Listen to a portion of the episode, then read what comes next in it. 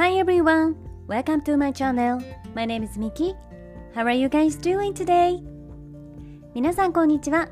ニューヨーク在住デジタルマーケティング戦略スペシャリスト、コンテンツクリエイター、グローバルな人たちをつなぐオンラインサロン We are New York 運営代表のミケルメです。このチャンネルニューヨーク未来を変える生き方では私ミケエルメが世界の中心ニューヨークからポジティブなパワーを届けるストーリーや皆さんの日々のインスピレーションになるような最新のビジネスニュースマーケティングトレンドなどについてお届けしています。本題に入る前に一つ告知をさせていただきます。私が運営しているオンラインサロン We are New York ではここでは配信していないグローバルなキャリア形成やインフルエンサーとしての働き方セルフデベロップメントなどに関するより深い内容をクローズドのコミュニティで発信しています。毎月2回にわたりオンライン上でメンバーミーティングを開催しているんですが、えー、グローバルに活躍されている各業界のスペシャリストの方をゲストにお招きしてお話を聞いたりとか、えー、最新のマーケティングやビジネスソーシャルメディアについての勉強会を開催したり夢を叶えるためのワークショップなどにみんなで取り組んでいます。たサロンには本当に幅広い年齢層の方そしていろいろな異なる職業や業界の方たちが集まっていますのでサロン内でお仕事が生まれたり一緒にビジネスをしたり日本や海外での人脈を作れたりと本当に有意義で素敵なコミュニティになっています。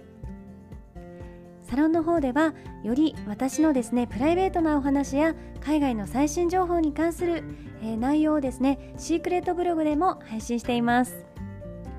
オンラインサロン We are New York は性別、年齢、住んでいる場所や食料などに問わずどなたでもご参加いただけるウェルカムで温かいコミュニティになっていますので、えー、興味がある方はぜひ概要欄のリンクから公式サイトをチェックしてください。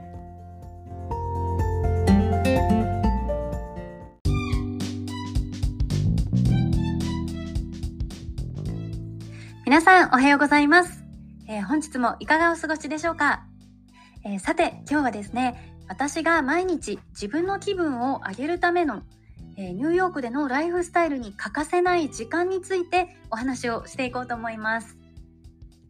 私が毎日、えー、ニューヨークで暮らしていて一番心がけていることって実はですねあの常にハッピーな気持ちでいることなんですね。もちろん、まあ、私も人間なのでこう落ち込んだりとかあのイライラしてしまったりすることっていうのもたまにはあるんですけれどあの基本的にこう自分のデフォルトの状態っていうのは常に心が安定していて、えー、幸せで満たされていることだったり、えー、機嫌よく上機嫌でいることっていうのを心がけています。でどうしてそういう自分でいようってこう決めているかというとやっぱり私自身がですねあのどんな人と一緒にいたいかなってこう客観視して考えた時にあのこういう人がいいなって思うのは常に心が穏やかで、えー、精神的に安定していていつもニコニコしていてハッピーオーラで溢れている人があの好きだからです。逆にですねあのすぐに不機嫌になったりとかあとは些細なことでこう落ち込んでしまうような人といると私自身もそれによって不安な気持ちになってしまったりとかあの疲れてしまったりしてしまいますしあとビジネスとかにもビジネスのシーンにおいてもですねあのやっぱり相手を信頼するのが難しいなっていうふうに思ってしまいます。だからこそ、えー、大人としてそしてビジネスウーマンとしてそして一人の女性としても、えー、自分の機嫌を自分でコントロールできることっていうのをすごくですねあの大切にしていてあのそれをきちんとすることはやっぱり自分だけではなくて相手に対する礼儀でもありますし、えー、相手とのこう信頼関係にもつながっていくすごく大きいですね要素だと思っています。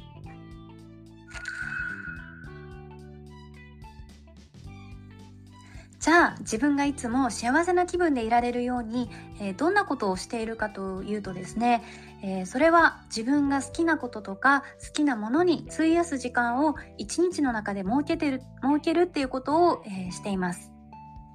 つい、えー、この前のエピソードでも私は抹茶が好きっていうお話をしたと思うんですけれど、えー、私はですねその抹茶の他にも、えー、紅茶だったりとかあとはカフェラテとかですねあのその日の気分でこう自分が作ったドリンクを飲みながら、えお仕事をするのがすごく好きなのでえー、ラテとかこう紅茶を飲んでいる時間に、えー、すごく癒されてですね、えー、それも相まっていつも幸せな気分でいられていると思っています。というと、えそんなことで幸せ感じるのってすごく幸せを感じるハードルが低いんじゃないってこう感じる方も、まあ、いるかもしれないんですけれど、あの皆さんもこうお茶とか何か温かいものを飲むと、え心がほっとしませんか？私はですね、もともとカフェに行くのがすごく好きで、えー、いろんなニューヨークにあるカフェを巡ったりとか、あと、アフタヌーンティーに、えー、アフタヌーンティー巡りをしていたりしてたんですけれど、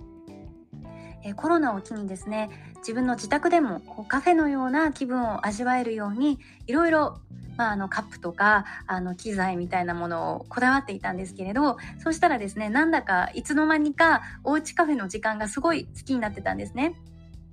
で、ここ最近は、えー、レモングラスのハーブティーとか、あレモングラスのハーブティーと、えー、オートミールのチョコレートクッキーっていうコンビネーションがすごく好きでハマってるんですけれど、それを食べたり飲んだりしながら、えー、仕事のアイデアとかのこう整理をしたりですね、いろいろ考えたりしています。もちろんカフェなどで、えー、コーヒーをゆっくりこう飲んだりするのもいいんですけれど私はですね、えー、自宅で BGM にこうゆったりとしたボサノバとか、えー、ジャズミュージックをかけながら自分の好きなカスタムでラテを作ったりあとはその日の気分で紅茶のフレーバーを選んで、え紅茶を入れている時間になんだかすごく癒されていてですねあの小さな幸せっていうのを毎日感じています。カフェでコーヒーを頼んだらやっぱりこう一瞬で出てきてすぐに飲むことができると思うんですがなんかそういうその逆にですねあえて自分でわざわざ手間をかけて入れるコーヒーになんか心のゆとりを感じることができていてですねそれが、えー、一つの私の中の毎日のこう贅沢な時間の使い方になっています。日本ってあの茶道の文化とか、えー、わびさびという言葉があるように風情のある空間だったりとかあとはゆったりとした時間の流れを味わうことができる場所っていうのがたくさんありますよね。あの逆にニューヨークはそういう、えー、日本ならではの風情みたいなものを感じられる場所っていうのが、えー、あまりないのでですね改めてこう海外から日本を見つめ直してみるとそういう日本のトラディショナルな文化がすごくやっぱり素敵だなというふうに思っています。えー、皆さんは日々の暮らしの中で幸せを感じる時間とか、え、空間はどのようなものでしょうか？些細な物事とか時間から毎日のこう贅沢っていうのを自分で作り出して、えー、自分の機嫌を常に自分でコントロールできる人でいることっていうのはやっぱりですね人間関係においても、え、自分のためにも相手のためにも本当にいいことだらけだと思うんですね。なので、えー、お風呂に浸かったりとか、まあ、ご飯を食べたりとか、えー、そういう皆さんの生活の常に一部にある時間をちょっとこう工夫して、えー、自分がこれをしたら心がほっと落ち着いて優しくなれるなっていうようなあの自分にとっての癒し時間みたいなのに変換できていったらすごくいいですよね。はい、ということで、えー、今日は私にとって毎日のライフスタイルに欠かせない時間についてお話をさせていただきました。それでは、Thank you for listening. See you tomorrow. Bye.